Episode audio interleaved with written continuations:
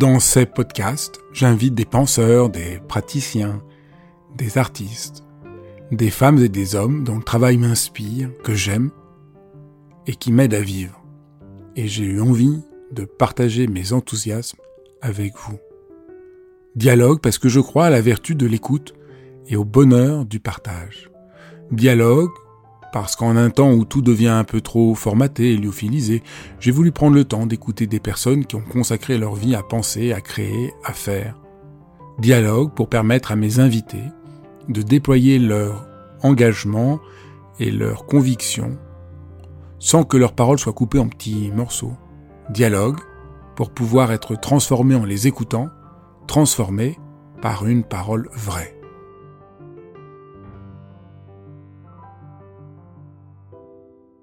Notre esprit est parfois coincé, enfermé dans des mécanismes de répétition qui nous enferment. Comment avoir un esprit libéré?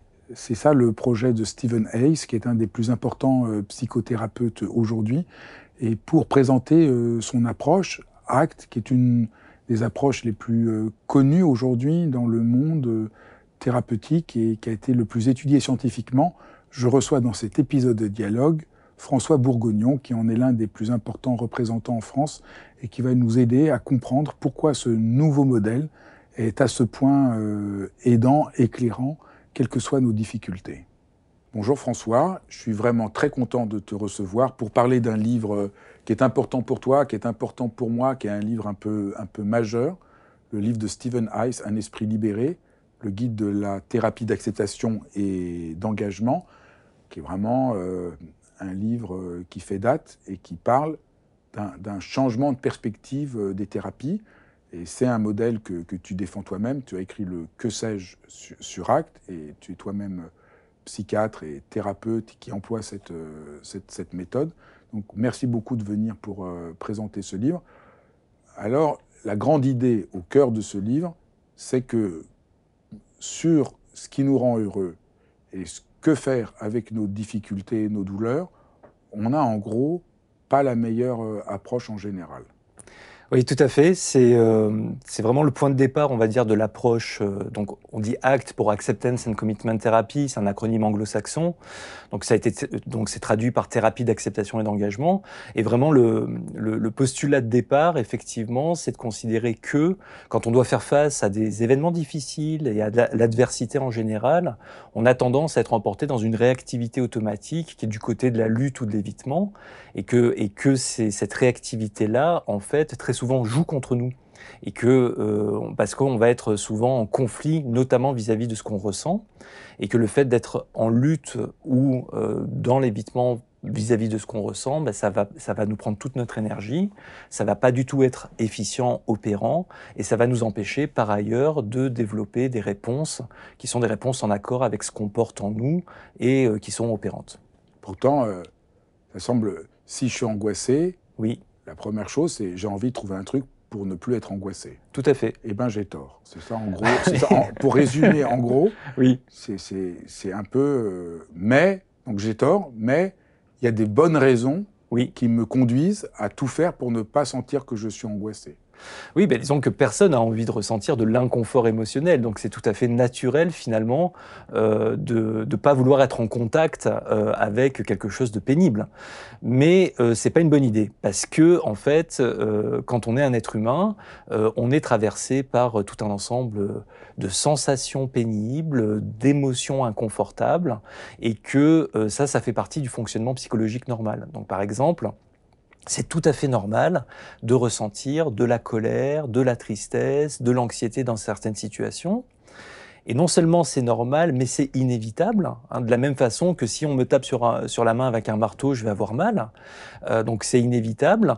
Et puisque c'est inévitable, finalement, il y a mieux à faire que de chercher à l'éviter. Et ce mieux à faire, ça va être de dégager l'énergie de la lutte contre nos ressentis pour pouvoir la mettre au service de ce qui compte réellement pour nous. Donc c'est vraiment un changement total de perspective. En fait, c'est vraiment plutôt que de chercher en permanence à, à me sentir confortable, ben, l'enjeu, ça va plutôt d'essayer de répondre habilement à ce que je vis, même en présence de la souffrance. J'interromps quelques secondes l'épisode pour vous dire merci. Si vous êtes sur ma chaîne et vous êtes si nombreux à écouter Dialogue, c'est que vous êtes intéressé à prendre soin de vous, à avoir souci du monde, à vouloir développer plus euh, d'affection, de tendresse, de chaleur dans ce monde qui en a bien besoin. Et si vous voulez être au courant de tout ce que je propose, de dialogue, de cours, de rencontres, c'est tout simple. Inscrivez-vous à ma newsletter en cliquant sur le lien ci-dessous et vous recevrez même un petit cadeau. Voilà, je reviens maintenant à la suite de ce dialogue. Alors moi, c'est évidemment un livre et un travail qui m'a beaucoup marqué, et ça va à l'encontre de tout ce qu'on nous raconte à longueur de journée, où il faudrait cultiver les émotions positives et éviter les émotions négatives. Oui. voilà, on nous répète inlassablement, soyez positif, évitez les émotions négatives. Donc cette idée-là, elle est complètement fausse, parce que du coup, il n'y a pas, en réalité, Hack montre qu'il n'y a pas d'émotions négatives. Ça, c'est, ça, au contraire, ça, c'est une croyance qui nous empêche de nous relier. Il y a des émotions difficiles, douloureuses, pénibles, mais elles ont une raison d'être. Elles ne sont pas du tout négatives, elles ont une raison d'être. Et ça, c'est un changement déjà voilà, profond de, de perspective. Oui, moi j'aime beaucoup. Alors, en thérapie d'acceptation et d'engagement, je pense qu'au cours de notre échange, je vais, je vais t'en donner plusieurs. Il y a beaucoup de métaphores et beaucoup d'exercices. Et au sujet des métaphores, moi, la métaphore que j'adore, c'est de dire en fait, les émotions, c'est un peu comme les voyants sur le tableau de bord d'une voiture. Et que quand les voyants s'allument, bah, c'est désagréable, mais c'est vachement utile parce que euh, ça me donne une information. Et si j'en prends pas compte, si j'en tiens pas compte, euh, je vais tomber en panne ou je vais casser le moteur. Donc bien évidemment, quand les voyants s'allument, la bonne stratégie, c'est pas de débrancher le fil de l'ampoule pour les éteindre, parce que sinon, ok, ça s'allume plus, mais je me prive d'une information qui est très importante pour moi. Bien entendu, la bonne stratégie, c'est de prendre en compte l'information qui m'est délivrée par les voyants et d'agir en conséquence pour éviter de tomber en panne. Ben, les émotions, c'est exactement la même idée, c'est-à-dire c'est un peu comme c'est nos voyants et ça nous alerte finalement sur nos propres besoins et sur ce qu'on est en train de vivre et ça nous remue pour qu'on puisse essayer d'une certaine manière de nous mobiliser pour trouver une réponse adéquate. Et, effectivement, on est dans une époque qui prône le, positivisme et le bien-être à tout prix, et ça, c'est totalement contre-productif. Alors, moi, je suis psychiatre, donc ça vient nous questionner aussi sur, quand on fait du soin, quels sont nos postulats philosophiques quand on est en face du patient. Et la médecine, en général, et euh, plutôt sur un, postulat qu'on peut qualifier de mécaniciste, c'est-à-dire que on va considérer que ben, les, personnes malades ont quelque chose qui dysfonctionne et ce, dysfonctionnement-là, il faut le réparer. Donc on est dans quelque chose plutôt de mécaniciste. Ça c'est très très important. Il faut souligner ça parce que euh, c'est pas si ça a eu un tel impact et c'est aujourd'hui une des thérapies qui a été le plus prouvé scientifiquement dans son efficacité, qui est employé partout dans les hôpitaux, qui est employé aussi euh, dans les écoles euh, pour le trauma. Donc euh, c'est parce que ça remet en question tout un ensemble de postulats qu'on va décrire. Donc celui-là est très très très important. Tout à fait. Et, et, en tout cas, ça nous questionne et c'est très important d'avoir cette, cette compréhension-là parce que quand je suis en face d'une personne qui fait une dépression profonde, qui peut être sous-tendu par une dysrégulation de l'humeur. À ce moment-là, je vais plutôt être sur, sur un postulat mécaniciste tel que euh, mes collègues médecins, somaticiens euh, vont, vont avoir comme, comme, comme posture générale, et donc je vais, je vais mettre en place des traitements médicamenteux. Mais la même personne, une fois sortie de son état dépressif, elle va peut-être vivre à certains moments des moments difficiles, comme la perte d'un être cher, et ressentir de la tristesse. Et peut-être qu'elle viendra me questionner sur la nécessité de remettre en place un traitement antidépresseur. Mais à ce moment-là, le fait d'être triste ne doit pas être lu comme un symptôme à traiter, mais comme une réaction psychologique normale et inévitable quand on vit la perte d'un être cher. Parce que c'est ce qu'on dit en fait. On dit que le seul moyen d'être moins triste à la perte d'un être cher, c'est de moins l'aimer. Et la dernière chose à laquelle on voudrait qu'on touche quand on perd un être cher, c'est l'amour qu'on avait pour le défunt. Donc en fait, le prix à payer de cette perte, c'est la tristesse. On dit c'est les deux faces d'une même pièce en fait. Et à, un millimètre derrière la tristesse, on trouve tout l'amour qu'on avait pour le défunt. Et donc quand je, quand je considère que la tristesse est, à ce moment-là est une réaction psychologique normale et inévitable, eh bien le fait de la pathologiser et de rentrer en conflit avec elle ou de dire je vais vous donner un traitement parce qu'il faut absolument que ça cesse, c'est totalement contre-productif parce que justement, en plus, les, recherches qui sous-tendent la thérapie d'acceptation et d'engagement montrent que le cœur du réacteur en psychopathologie, c'est pas tant l'inconfort qu'on ressent de façon normale ou consécutive à ce qu'on vit, mais c'est tout ce qu'on va mettre en place pour essayer d'y échapper ou de le résoudre. Et, c'est cette lutte ou cette tendance à l'évitement qui finalement nous abîme euh, dans tous les sens du terme et nous conduit à la pathologie. C'est quoi l'autre modèle? Alors, si on a un modèle mécaniciste. Donc là, ça serait, c'est ce qu'on appelle du contextualisme fonctionnel, c'est-à-dire qu'on va considérer que la tristesse dans le cadre donc de la perte euh, parce que je prends cet exemple parce que c'est le plus typique et celui qui souffre aucune discussion. Mais dans ce cas-là on va dire bah, la tristesse elle, fait partie du contexte dans lequel on est avec lequel il faut faire.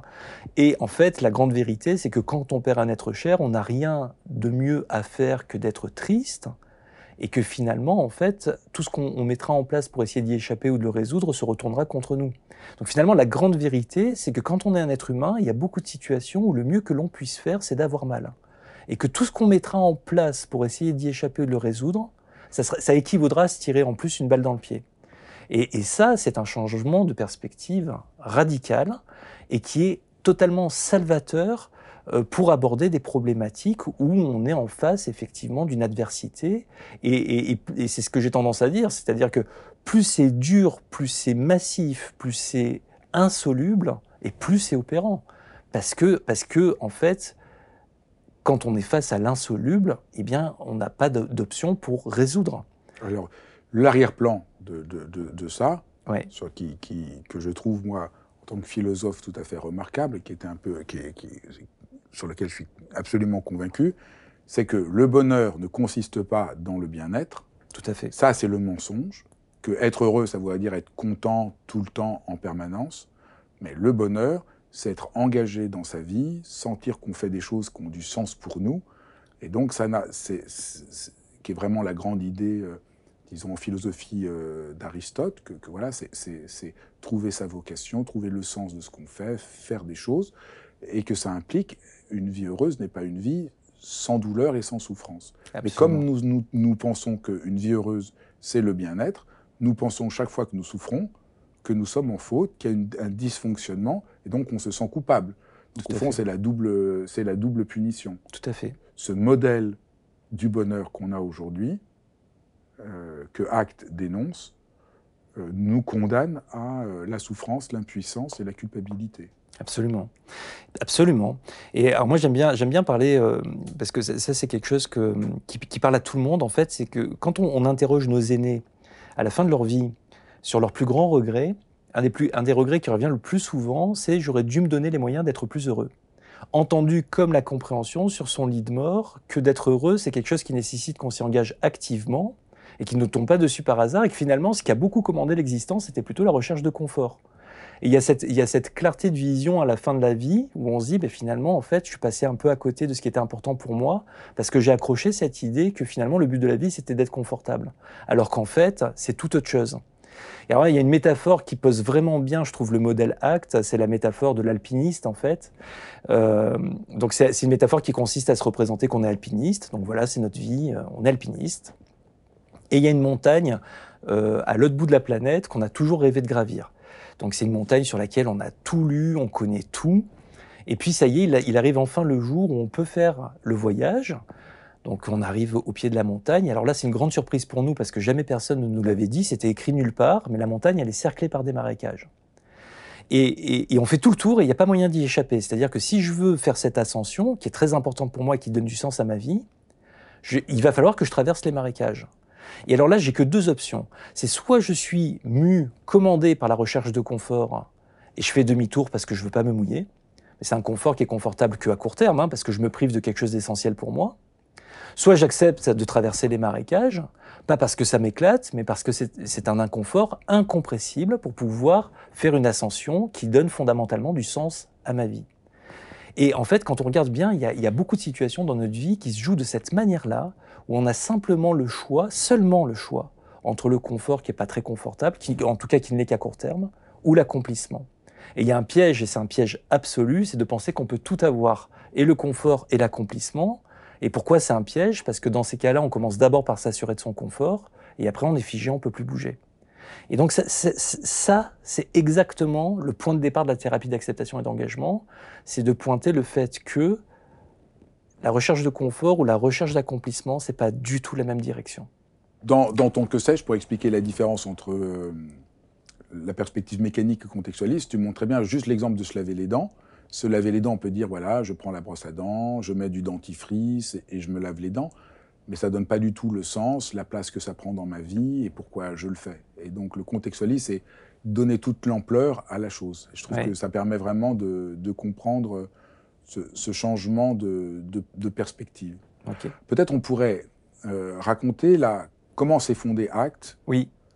Euh, à quel moment et, comment ça a été reçu, comment ça s'est développé? Oui, bah, aujourd'hui on parle de, l'ouvrage de Stephen C. Hayes. Donc Stephen C. Hayes, c'est vraiment l'instigateur en fait hein, de cette approche.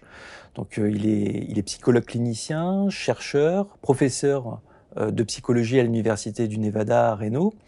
Et c'est un, donc c'est un, personnage euh, très impressionnant. Il est très respecté dans le milieu de la psychologie. Il est considéré comme un, un, des, scientifiques les plus importants en psychologie actuellement. Aujourd'hui, il, est né en 48, donc il a 75 ans. Il a écrit des centaines d'articles euh, scientifiques, hein, donc à comité, euh, dans des revues à comité de lecture, et puis aussi une cinquantaine d'ouvrages. Donc il est extrêmement prolifique. Et ce livre-là, c'est le seul livre grand public. Les autres livres, c'est des ouvrages très techniques. Et il a vraiment, à la fin de sa vie, c'est un livre qu'il a publié il y a quelques années, c'est le premier livre où il essaye de. Voilà, il fait le bilan de, de, son travail pour le grand public. Tout à fait. Et, donc il explique du coup euh, comment, comment il a commencé finalement à travailler. Enfin, comment ont commencé ses travaux et ce changement de perspective. Et, euh, et donc il dit que c'était vraiment au tout début des années 80. Euh, parce que ce qu'il faut savoir, c'est que la thérapie ACT, c'est une thérapie qui est quand même d'apparition récente. Parce que le premier livre qui présente la méthode, qu'il a écrit avec deux, de ses collègues, euh, c'est 1999. Et donc ça, c'était aux États-Unis. Et ça, le livre en question, à ma connaissance, il n'a jamais été traduit en français. Donc le temps que la thérapie ACT arrive en France, ça a encore pris euh, quelques années. Donc ça fait pas si longtemps que ça que finalement, finalement on a ce modèle-là. Euh, et donc il dit au début des années 80, donc il devait avoir euh, euh, entre 35 et 40 ans. À ce moment-là, il était, il était euh, jeune, jeune chercheur. Il était très anxieux et il, il, décrit en fait, il dit qu'il a déclenché un, un trouble panique. Donc c'est en fait c'est la, la, survenue d'attaques de, de, panique ou de crises d'angoisse récurrentes. Alors il dit que c'est arrivé après un conflit professionnel dont je cite, enfin euh, un conflit professionnel d'une violence dont, je cite, euh, seuls les bêtes féroces et les, professeurs d'université en sont capables. Et, euh, donc il dit qu'après après ce conflit professionnel, il, a, il a commencé à présenter des crises d'angoisse dévastatrices. Et il était systématiquement emporté par des réflexes de lutte contre cette angoisse, c'est-à-dire la tendance à vouloir contrôler ou échapper euh, à, cette, à cette émotion. C'est très poignant, il raconte ça dans le livre, c'est des pages très poignantes, où malheureusement une fois il se retrouve euh, dans une réunion loin de la porte, et là euh, il peut plus dire un mot, il a de, la, il a de la sueur, il tremble, il sait pas quoi faire, il a l'impression qu'il va mourir, c'est très poignant. Ah oui, oui, c'est vraiment, il, décrit parfaitement... C'est beau de voir un psychiatre qui parle de sa propre expérience, qui n'est pas dans une position de surplomb, mais qui comprend aussi profondément la souffrance et qui essaye comme ça de donner des... des, euh, voilà, c'est très concret. Tout à fait. Donc lutter, en gros, voilà, lutter contre son, ses troubles de panique, éviter de les sentir, éviter de se mettre dans des situations où il va se retrouver en public, ça ne marche pas du tout. Oui, et, en fait, il dit que ça s'est presque opéré, euh, ça s'est imposé à lui, en fait. C'est-à-dire qu'à un moment, il a changé de perspective, en fait. Euh, il, il, parle de pivot, il dit j'ai pivoté. Euh, et euh, j'ai arrêté d'être en conflit avec mon émotion, mais je l'ai considéré comme quelque chose qui me traversait et, qui faisait partie de mon expérience, mais, mais, euh, mais, mais, que je pouvais accueillir au, lieu d'être en conflit ou de chercher à y échapper. Et ce changement d'orientation mentale vis-à-vis -vis de ses propres ressentis, en fait, pour lui, ça a été le point de départ de, euh, des développements qu'on suivi et des recherches qu'il a menées et qui euh, donc euh, constituent la base scientifique sur laquelle prend, prend corps la thérapie d'acceptation et d'engagement. Alors pourquoi ça a, un tel, ça a un tel impact aujourd'hui? Puisque voilà, vous êtes très nombreux aujourd'hui, les psychiatres, à, à, vous revendiquer d'actes, ça s'étend dans le monde. C'est vraiment un des modèles thérapeutiques qui a le plus qui connaît la plus forte croissance et le plus de validation scientifique ben, Oui, alors c'est un modèle qui, il est comportementaliste au départ, donc il y a cette culture euh, dans la grande famille des thérapies comportementales et cognitives euh, de, de, de, mettre au banc de l'essai de la recherche euh, les principes qui sont, qui sont amenés. Donc donc c'est vraiment une, une, thérapie qui est fondée dans la méthode scientifique et en lien constant avec la recherche. Ce qui est très intéressant, je trouve, c'est d'observer que entre le début des années 2000 et 2020 à peu près, euh, il y a eu euh, au bas mot quelque chose comme à peu près un millier de, publications scientifiques au sujet de la thérapie d'acceptation et d'engagement. Et en fait, le, nombre de publications a littéralement explosé depuis 3-4 ans. Donc euh, ça, témoigne en fait de l'engouement actuel que suscite cette approche, parce qu'il y a un nombre de publications qui a véritablement explosé depuis 2020 à peu près. Donc ça, c'est assez intéressant de l'observer. Et, pourquoi c'est important? Parce que ben, c'est ce que je te disais au début, euh, c'est de dire que la psychiatrie, ça existe. Et donc oui, euh, il y a des troubles qui vont nécessiter des stratégies médicamenteuses, qui vont nécessiter des outils euh, euh psychoéducatifs particuliers, mais la psychologie aussi. Et que on n'est pas tout à fait dans les mêmes postulats philosophiques quand on fait de la psychiatrie ou quand on fait de la psychologie. Et il y a des formes de troubles qui sont complètement imbriquées euh, entre des processus euh, biologiques et des processus psychologiques. Et pour appréhender les processus psychologiques, on ne peut pas faire du mécanicisme. Ça ne fonctionne, ça ne fonctionne pas. Il faut appréhender les choses autrement. Et c'est pour ça que parfois aussi, euh, les psys, entre guillemets, euh, sont considérés comme un peu décalés ou parfois un peu farfelus farfelu par les autres, les autres soignants, parce qu'on ne comprend pas très bien pourquoi la réponse n'est pas toujours purement médicamenteuse ou toujours euh, purement du côté de euh, comment on fait pour résoudre ce qui est ressenti ou ce qui est, ou ce qui est amené. Quoi. Mais parce que effectivement, on, va à certains moments changer de la, notre façon d'appréhender euh, les difficultés qui sont amenées par les patients. Donc c'est une grande révolution par rapport à, aux thérapies comportementales qui, moi, m'avaient pas du tout intéressé, que je trouvais très, simpliste, très simpliste, assez mécanique. Enfin bon, je suis désolé pour tous ceux qui ne sont pas d'accord avec moi, mais disons, ce qui m'a beaucoup frappé quand j'ai, quand j'ai découvert Act, voilà, puisque c'est moi qui avais publié le livre de Stephen Heiss en grand format, euh, qui, ça m'a vraiment enthousiasmé. Je trouvais enfin un modèle euh, qui philosophiquement, je trouvais, tient le coup, pour cette révolution qu'on a parlé du bonheur et qui corroborait, disons, euh, l'expérience euh, que je pouvais faire dans la méditation, euh, que, que c'est entrer en rapport à ce qui est douloureux, qui nous, qui nous, et toute ma critique du bien-être que je trouvais mise en forme. Mmh. Donc ça a été vraiment, une, une, une, je pense, une grande révolution pour ça. Oui. Peut-être on pourrait expliciter, parce que le terme reste des fois mal compris, ce que veut dire cette, cette acceptation. Parce que c'est un mot euh, qui a beaucoup de densité euh, dans, le modèle. Et, ça ne veut pas juste dire euh, accepter au sens banal du terme. Tout à fait. L'acceptation, oui, alors on, va travailler plusieurs processus thérapeutiques en thérapie d'acceptation et d'engagement, et l'acceptation en un. Et le mot accepter, c'est un mot très difficile à manier dans un contexte de soins ou psychothérapique, parce que très souvent, ce mot-là est entendu comme baisser les bras, se résigner ou être d'accord avec. Et, d'ailleurs, ce sont des acceptions du mot accepter. Hein. En langue française, on peut utiliser le mot accepter pour dire baisser les bras, se résigner ou être d'accord avec. Mais bien évidemment, dans un contexte de soins, par rapport à la douleur, le deuil, la maladie, les traitements, c'est pas du tout dans le sens d'être d'accord avec ou de baisser les bras qu'on va, l'employer. Et donc, on va parler plutôt d'acceptation active, en fait, entendue comme faire. Alors, moi, j'ai pas trouvé de façon plus simple de le dire que faire avec ce qu'on ne peut éviter ou changer. Voilà, faire avec ce qu'on ne peut éviter ou changer. Et en fait, il y a un scoop là-dedans, c'est que dans notre vie, il y a des choses sur lesquelles on peut agir et d'autres pas, qu'on peut pas tout contrôler. C'est aussi simple que ça. Et que si je cherche à contrôler l'incontrôlable ou à éviter l'inévitable ou à résoudre l'insoluble, eh bien, non seulement je ne peux que faillir, je perds une énergie folle. Cette énergie, elle renforce la négativité de ce que je ressens, et en plus, elle est perdue, et je peux plus la mettre au service de ce qui est important pour moi. Donc c'est une quadruple peine, en fait. Donc l'acceptation active, c'est effectivement au cœur du modèle, et ça vient contrer ce qu'on appelle l'évitement expérientiel problématique, qui est le cœur du réacteur en psychopathologie selon euh, la thérapie d'acceptation et d'engagement. Et c'est cette, cette tendance à vouloir à tenter d'échapper ou à contrôler sa propre expérience. Et donc l'acceptation, c'est aussi beaucoup sur un sens, euh, sur un sens euh, émotionnel. Hein. Quand on parle d'acceptation, bien évidemment, c'est pas du tout dans le sens euh, d'être, euh, d'accepter l'inacceptable. Ça n'a rien à voir avec ça. C'est plutôt de trouver une posture qui soit habile, notamment vis-à-vis de ce qui nous traverse et vis-à-vis de nos propres émotions. C'est pour ça qu'il appelle, euh, qu'il parle beaucoup de flexibilité.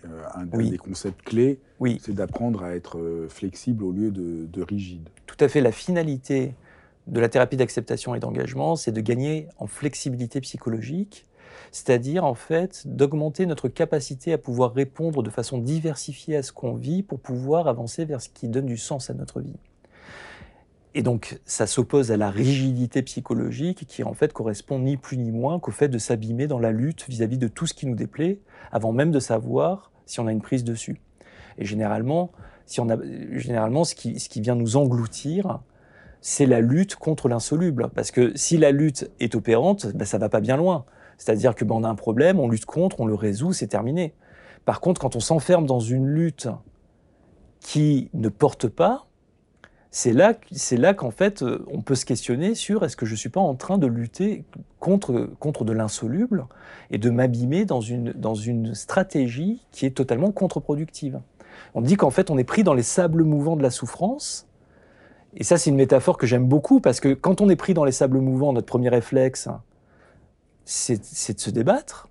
Et quand on se débat, on a l'impression que ça nous aide un peu, qu'on s'élève un peu au-dessus des sables, mais on s'enfonce encore plus.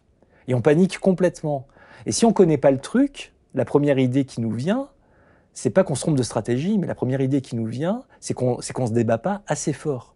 Et c'est comme ça, en fait, qu'on s'enferme dans des stratégies de lutte qui sont totalement contre-productives en étant convaincu que c'est la voie. Parce que finalement, il n'y a personne pour nous dire stop, arrête de bouger, c'est pas du tout comme ça que tu vas y arriver. En fait, il va falloir faire corps avec la boue. Il n'y a que comme ça que tu vas pouvoir sortir des sables. C'est en augmentant au maximum ta surface de contact avec la boue et en bougeant tout doucement. Et ça, c'est l'acceptation.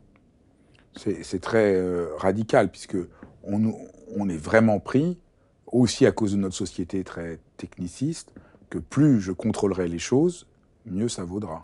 Oui, mais la grande vérité, la grande vérité, c'est que, notre monde extérieur et notre monde intérieur ne fonctionnent pas du tout de la même manière et ne sont pas régis par les mêmes règles. Dans mon monde extérieur, pour peu que j'ai une prise sur ce que je vis, mes stratégies de lutte ou d'évitement vont fonctionner. Par exemple, si, euh, si en sortant d'ici, je me fais attaquer par un chien méchant, euh, je vais partir en courant, stratégie d'évitement, je vais, je, vais, je vais partir en courant, me réfugier dans ma voiture, et si j'y arrive, ça fonctionne très bien. Ou si j'arrive chez moi et qu'il y a une fuite d'eau euh, et que tout est trempé, réflexe de lutte, je vais couper l'arrivée d'eau, je vais appeler le, le, plombier, et ça marche très bien. Donc dans mon monde extérieur, pour peu que j'ai une prise sur ce que je vis, la lutte ou l'évitement, ça fonctionne. C'est dingue. c'est dingue, parce que oui, c'est très bien vu. Par contre, vis-à-vis de ce qui se passe en moi, c'est totalement contre-productif. C'est dingue. C'est-à-dire que tout ce que je vais mettre en place pour chercher à contrôler ou éviter mes pensées négatives, mes émotions inconfortables, mes sensations douloureuses, ça va être totalement inopérant. un exercice que j'aime beaucoup aussi, qui est très connu en psychologie, c'est l'exercice de l'ours blanc que tu dois connaître. C'est un exercice qui consiste, alors pour les personnes qui, regardent euh, cette, vidéo, ça consiste simplement à faire l'essai pendant 15 secondes de fermer les yeux et de ne surtout pas, mais alors surtout pas penser à un ours blanc. Voilà, essayez de tenir 15 secondes. Alors, qu'est-ce que ça donne? Bah, il faut, faut, réussir à penser à quelque chose d'autre très fort, mais on a du mal. Alors, il y a toujours un petit malin qui me dit, voilà, moi j'ai réussi parce que j'ai pensé à une grenouille verte, ou à un endroit où il n'y a pas d'ours blanc, et euh, comme un désert. Alors, on dit, ok, mais pourquoi tu as pensé à ça? Ah ben pour pas penser à un ours blanc, donc perdu. C'est-à-dire que quoi que je fasse, l'ours blanc, il est là. et c'est lui qui commande. C'est-à-dire parce que parce qu'en fait, tout ce que je vais faire va être mu par l'intention de ne pas penser à un ours blanc ce que ça vient montrer, c'est qu'en fait, vis-à-vis de ce qui se passe en nous, la lutte ou l'évitement, c'est totalement contre-productif. Le seul moyen que ce satané ours blanc s'en aille, c'est d'accepter qu'il soit présent à notre esprit, et pour reprendre une expression que tu aimes bien, c'est de lui foutre la paix. Et c'est lui en, lui foutant la paix qu'il va finir par s'en aller tout seul. Et tout ce qu'on mettra en place pour essayer de le mettre dehors, ça, ça, va, ça, va, ça va amener à ce qu'il nous envahisse totalement. Ça, c'est pas du tout intuitif. C'est pas du tout intuitif, mais du coup, ce qui va fonctionner vis-à-vis de ce qui se passe en nous, même si ça nous déplaît, même si c'est désagréable, c'est l'approche et l'accueil. Et ça, ça s'apprend et ça s'entraîne. Parce qu'en fait, depuis qu'on est tout petit, on est surentraîné à être dans la lutte. Et depuis qu'on est tout petit, on nous apprend que bah, dans la vie, il n'y a pas de problème, il n'y a, que a que des solutions, que quand on veut, on peut, que dans la vie, il faut se battre, et que si on n'a pas réussi, c'est qu'on s'est pas battu assez fort, et, non, ne pleure pas, et non, ne sois pas anxieux, et non, ne se met pas en colère, et, et, contrôle, contrôle, et on, on est surentraîné à ça. Et, on a acheté cette idée qu'effectivement, bah, peut-être qu'il fallait tout le temps être dans la lutte. Or, de lutter, et je dis pas qu'il faut pas lutter, je dis qu'il faut lutter là où ça a un sens de le faire. Mais là où ça se retourne contre nous, il faut savoir faire d'autres choses. Et vis-à-vis de ce qui se passe en nous, il faut absolument connaître la stratégie d'acceptation. Alors, si on reprend l'exemple des sables mouvants, on voit bien que quand ça ne marche pas et qu'on s'enfonce, la stratégie, c'est de faire encore plus intensément ce qu'on a fait. On a le premier réflexe, c'est tout à fait. Je, ça marche pas, c'est parce que je ne le fais pas assez. C'est moi qui suis pas à la hauteur. Voilà. C'est moi qui suis pas à la hauteur. Je, si, parce que je ne peux pas. Euh, je, n'ai même pas l'idée que la lutte puisse, puisse ne pas être la bonne stratégie. Et c'est ça, au fond, qui explique euh, tellement de nos problèmes. Ben le burn-out, le stress, tout, ça, c'est, on, on, ne sait faire que je vais faire encore plus intensément ce que je fais. Tout à fait. Et comme ça, je vais enfin réussir à, franchir l'obstacle. Un des premiers signes du burn-out, c'est quand les gens commencent à, ressentir des difficultés à être, plus, à être efficaces à leur travail parce qu'ils s'épuisent, donc ils sont moins efficients, ils sont moins présents intellectuellement, ils ont plus de mal. Et, c'est quoi la, première réponse? C'est pas de dire je suis fatigué, il faut que je me repose. J'accueille, j'accueille mon, état et je le régule. La première, la première idée, c'est je, je travaille encore plus pour compenser mon manque d'efficacité. Parce que se reposer est considéré comme une faiblesse, comme une lâcheté. Oui. C'est ça, fait... ça qu'il faut réussir à. c'est pour ça que c'est un modèle qui remet en question euh, beaucoup de choses. Oui. Parce qu'on a tout faux. Tout à fait. Tout à fait. Quand on est un être humain, on ressent des sensations, des émotions, et jusque-là, tout va bien. Ce n'est pas. Euh, moi, j'aime bien, reprendre. C'est hyper connu, mais de dire que le, par exemple, le courage n'existe pas sans la peur. S'il n'y a pas de peur, il n'y a pas de courage. Il n'y a aucun courage à faire quelque chose qui ne nous fait pas peur. Donc, être fort, ce n'est pas être insensible. Être fort, c'est ressentir des émotions et faire du mieux qu'on peut dans l'état dans lequel on est pour continuer de tenir debout et d'avancer aussi pour, dans une direction qui a du sens pour nous. Donc, donc, donc ça n'a rien à voir avec le fait d'être insensible, d'être en, on n'est pas en métal. En fait, c'est ça, la grande idée. Et donc, et donc, du coup, il y a mieux à faire que de chercher à être en permanence à distance de tous nos ressentis. Alors concrètement, comment je fais? Je suis, je suis, anxieux. Oui. Comment je fais pour accepter? Alors, je bois un petit coup. Oui. Comment je fais pour accepter? Comment je fais pour accueillir? Ben, toi qui connais bien l'approche méditative, en fait, on est vraiment là-dedans, c'est-à-dire euh, de considérer que euh, déjà peut-être de comprendre intellectuellement que le fait d'être en conflit avec mes émotions, c'est pas une bonne stratégie. Déjà, moi, parce que souvent les gens ont besoin aussi de comprendre intellectuellement pourquoi on va leur demander de se mettre en contact vis-à-vis de ce qui leur déplaît. Parce que si on, si on leur dit euh, non, non, alors bougez pas, vous n'êtes pas bien, mais restez avec ça, euh, parfois, c'est un, peu, un peu compliqué. Ils, peuvent se dire, enfin, il a craqué. Enfin, surtout que les gens, généralement, quand ils viennent nous voir, c'est qu'ils sont en recherche active de, de, de, solutions. Donc, en fait, un, un, outil très important en thérapie d'acceptation et d'engagement, c'est ce qu'on appelle l'analyse de la lutte, en fait. C'est-à-dire, à présent, qu'est-ce que, jusqu'à présent, qu'est-ce que vous avez fait pour résoudre votre anxiété? Eh ben, euh, j'ai pris des médicaments, euh, j'ai euh, j'ai fait beaucoup de sport, et, comment ça a fonctionné? Bah, À court terme, je me sens mieux, mais à moyen et à long terme, ça revient. Ok, alors après, qu'est-ce que vous avez fait? Bah, Des fois, je consomme un peu d'alcool. Ok, ça marche? Ben, à court terme, oui, je me sens mieux, mais à moyen et à long terme, ça revient. Ok, qu'est-ce que vous pouvez faire d'autre? Je m'absorbe dans le travail pour, pour me distraire. Et alors, ça marche? Ben, à court terme, ça marche quand je travaille, mais à moyen et à long terme, ça revient. Donc, on fait l'analyse de la lutte. Moi, on peut faire ça pendant, pendant des heures. Et qu'est-ce qu'on fait quand on fait ça? En fait, on est en train de pointer les sables mouvants, c'est-à-dire tout ce que je mets en place pour essayer d'échapper à mon anxiété ne fonctionne qu'à court terme, mais à moyen et à long terme, ça me prend de l'énergie et l'anxiété est toujours là. Et pendant que je fais ça, je suis très loin finalement de ce qui a du sens pour moi. Et donc de comprendre que je suis pris au piège, je ne suis pas défaillant, mais je suis pris au piège dans des stratégies qui se retournent contre moi. Et de, de commencer à comprendre ça et à le voir, c'est-à-dire à, à, réinjecter de alors c'est pas le mot, mais de l'intelligence dans ce que je suis en train de vivre. De, de, je, ça y est, je, je, je, comprends, je comprends les cercles vicieux dans lesquels je suis. Et donc, donc ça, c'est la première étape. Ça, c'est la première étape. Et c'est très important, parce que tu as passé vite dessus, mais ce que tu dis est très important dans la perspective euh, d'acte, mais disons plus largement, parce que c'est une conception philosophique euh, qui m'anime depuis toujours, nous ne sommes pas en faute de ne pas réussir, nous sommes juste pris au piège. Tout à fait. Par euh, une mauvaise compréhension. et ça, c'est complètement libérateur. Ça, c'est vraiment le premier point. Nous vivons dans une société qui, devant toute défaillance, nous, nous, nous rend coupables. Oui tout le modèle dont on parle, c'est nous ne sommes pas coupables, nous avons juste euh, le mauvais mode d'emploi. C'est ça. Et donc, on fait les choses, comme moi j'aime beaucoup dire, avec les meilleurs sentiments, avec la meilleure volonté. Ce qu'on fait nous enferme au lieu de nous libérer. Mais c'est pas parce qu'on est mauvais, c'est parce qu'au contraire, on veut bien faire. On veut absolument bien faire. Tout à fait. Donc ça, c'est très très important de, de, de, mm. voir ça, parce que c'est très déculpabilisant. Donc ça, c'est la première étape. La deuxième étape, donc la première étape, c'est ça, c'est vous n'êtes pas défaillant, vous êtes piégé. Et la deuxième étape, c'est bah, de dire qu'est-ce que je peux faire de mieux d'autre, de plus opérant, de plus pragmatique, que de continuer à m'abîmer dans cette lutte qui se retourne contre moi.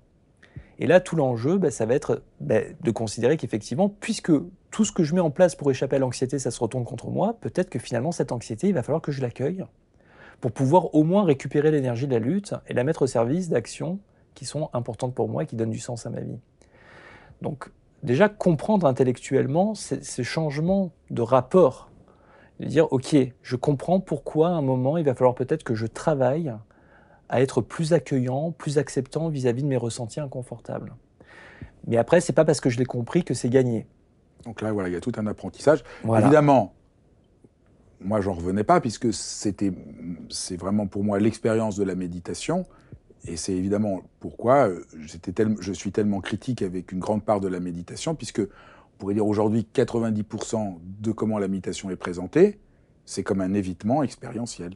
Je vais méditer pour essayer d'être calme, je vais méditer pour pas sentir mon expérience, pour être plus efficace, pour être plus performant. Donc tout ce que je dénonce tout le temps, que tu connais depuis des années, est corroboré par, euh, tout ce travail thérapeutique qui a été, euh, donc, qui a été pour moi vraiment voilà, une confirmation de, mon travail, on marche sur la tête. C'est-à-dire la méditation qui visait originairement à accueillir ce qui se passe en jugement et d'accepter d'être blessé, accepter d'avoir mal, de, rentrer en rapport avec ça, avec toute une stratégie d'attention, de bienveillance, d'écoute, de rencontre, c'est transformé en son contraire, c'est dire à quel point le, le, modèle inverse aujourd'hui est dominant.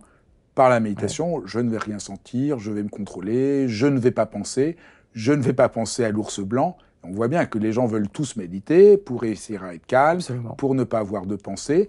Et évidemment, ça ne marche pas. Et donc, on comprend que les gens méditent et sont déçus, euh, ou on leur vend du rêve en leur disant si c'est parce qu'ils sont coupables qu'ils ne font pas assez et que s'ils faisaient plus, ça marcherait mais c'est radicalement faux euh, à la base.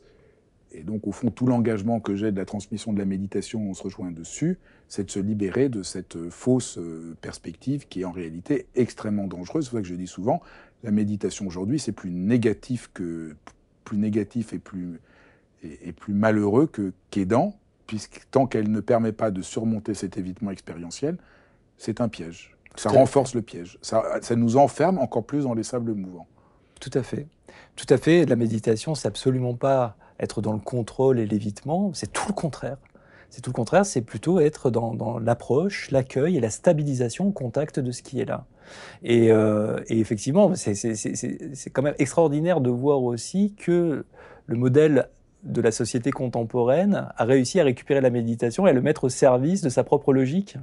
Alors qu'en fait, justement, et, pourquoi, euh, justement, en thérapie, euh, l'approche méditative ou l'approche acte, ça nous semble très pertinent parce que ça nous semble être un antidote aussi au, travers de notre époque et de, de, ce qui vient appuyer sur notre réactivité automatique et cette tendance à vouloir en permanence échapper ou lutter contre ce qui nous déplaît. Quoi.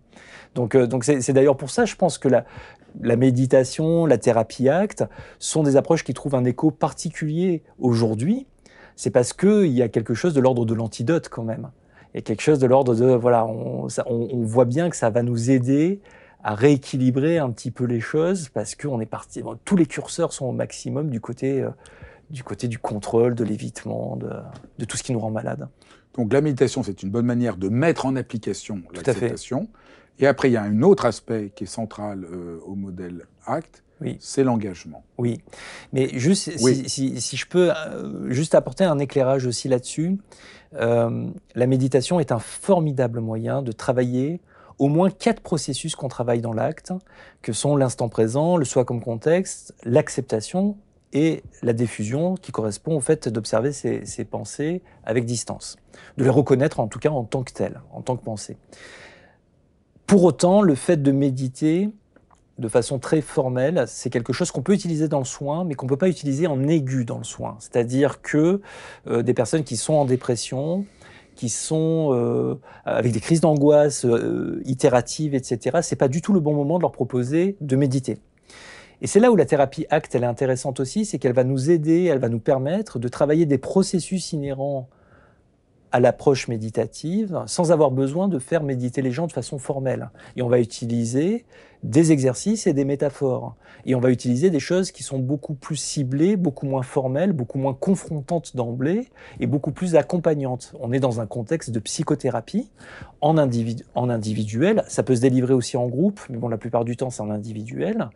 Et donc, c'est ça que je trouve très intéressant avec l'approche ACT, c'est qu'elle nous permet justement de pouvoir travailler des processus inhérents à la méditation sans avoir besoin de faire méditer les gens. Et d'ailleurs, ça serait pas bienvenu de les faire méditer dans certaines situations. Ça, c'est très clair. C'est très important de dire. La méditation, euh, quand elle est présentée, comme j'essaye de le faire avec cette approche-là, c'est formidable pour des gens qui ont juste des difficultés euh, ordinaires. Mais en cas de crise majeure, c'est pas du tout euh, recommandé. Tout à fait.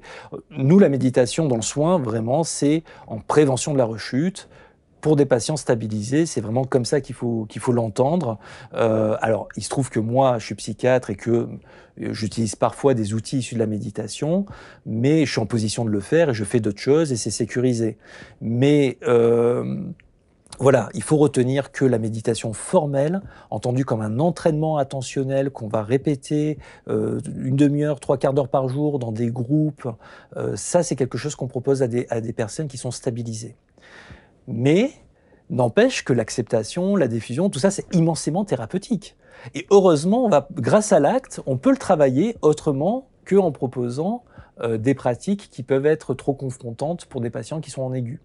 Donc ça, c'est génial. Ça, c'est bon, c'est sûr que moi, je suis convaincu par l'acte. Hein. Et comme tu dis, en plus, elle vient apporter tout un axe euh, autour de ce qu'on appelle les valeurs et l'engagement dans l'action. C'est-à-dire que ça vient compléter en plus euh, le modèle en, proposant de travailler très directement ce qu'on appelle les valeurs, c'est-à-dire euh, les valeurs, il faut l'entendre comme les grandes orientations que porte notre cœur. C'est un peu notre boussole interne et c'est les directions qui, quand on agit en accord avec ces directions, on a un sentiment d'alignement, on, se sent aligné et on a le sentiment d'avoir une vie qui a du sens et qu'on s'accomplit. Et, en fait, cette notion de valeur, elle est, essentielle parce qu'aujourd'hui, dans notre société actuelle, on raisonne beaucoup en termes d'objectifs. Et, depuis tout petit, on nous dit que ben, dans la vie, il faut se fixer des objectifs, sinon on n'avance pas. Et c'est vrai, mais en même temps, on peut, euh, on peut atteindre plein d'objectifs et ne rien réaliser en termes d'accomplissement. Parce qu'en fait, les objectifs, ça, euh, ça marche comme des cases à cocher, c'est des buts à atteindre. Alors que les valeurs, ça fonctionne comme des directions. Donc, donc c'est pas que les objectifs sont mauvais, les valeurs sont bonnes, mais il faut il faut pas oublier de poser ces objectifs sur les bonnes directions, parce que sinon je vais cocher tout un ensemble de cases et euh, me retrouver euh, finalement à des années-lumière finalement de ce que porte mon cœur. Donc, euh, donc ça, c'est par exemple, ça, c'est un truc qu'on rencontre très souvent aussi en psychopathologie. C'est ce qu'on appelle la, crise du milieu de la vie. Hein. C'est-à-dire, c'est des personnes qui ont acheté une forme de consensus sur c'est quoi qui nous rend heureux. Donc, alors, il y a un ensemble, de cases à cocher comme ça. Donc, c'est ben, faire des études, euh, obtenir un diplôme, ouvrir une boutique. Voilà, on coche des cases. Se marier, faire deux enfants, acheter euh, la maison, ouvrir une boutique, prendre un chien. Voilà. Et donc, une fois qu'on a coché toutes les cases, ben, on a l'impression que normalement, ça devrait être le bonheur euh, absolu. Et quand on a coché à peu près toutes ces cases à l'orée de la quarantaine, de la cinquantaine, finalement, on se sent pas différent de ce qu'on s'est toujours senti. Et il y a des personnes qui explosent parce qu'elles se rendent compte qu'elles sont à des années-lumière de ce qu'elles portent véritablement en elles. Elles sont passées complètement à côté de leurs valeurs.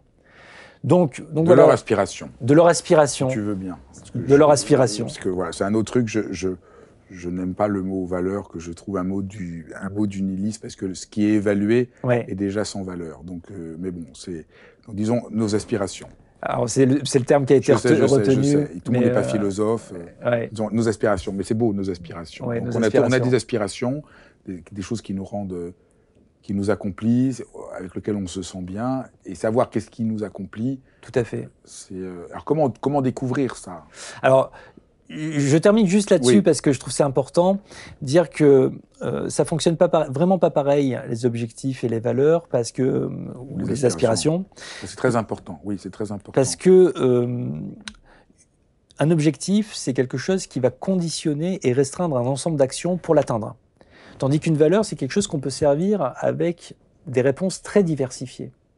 Euh, un objectif, c'est quelque chose qui va nous arriver ou pas, mais ça concerne toujours le futur. Alors qu'une valeur, elle est déjà là. On peut déjà agir et, et faire un pas dans la bonne direction.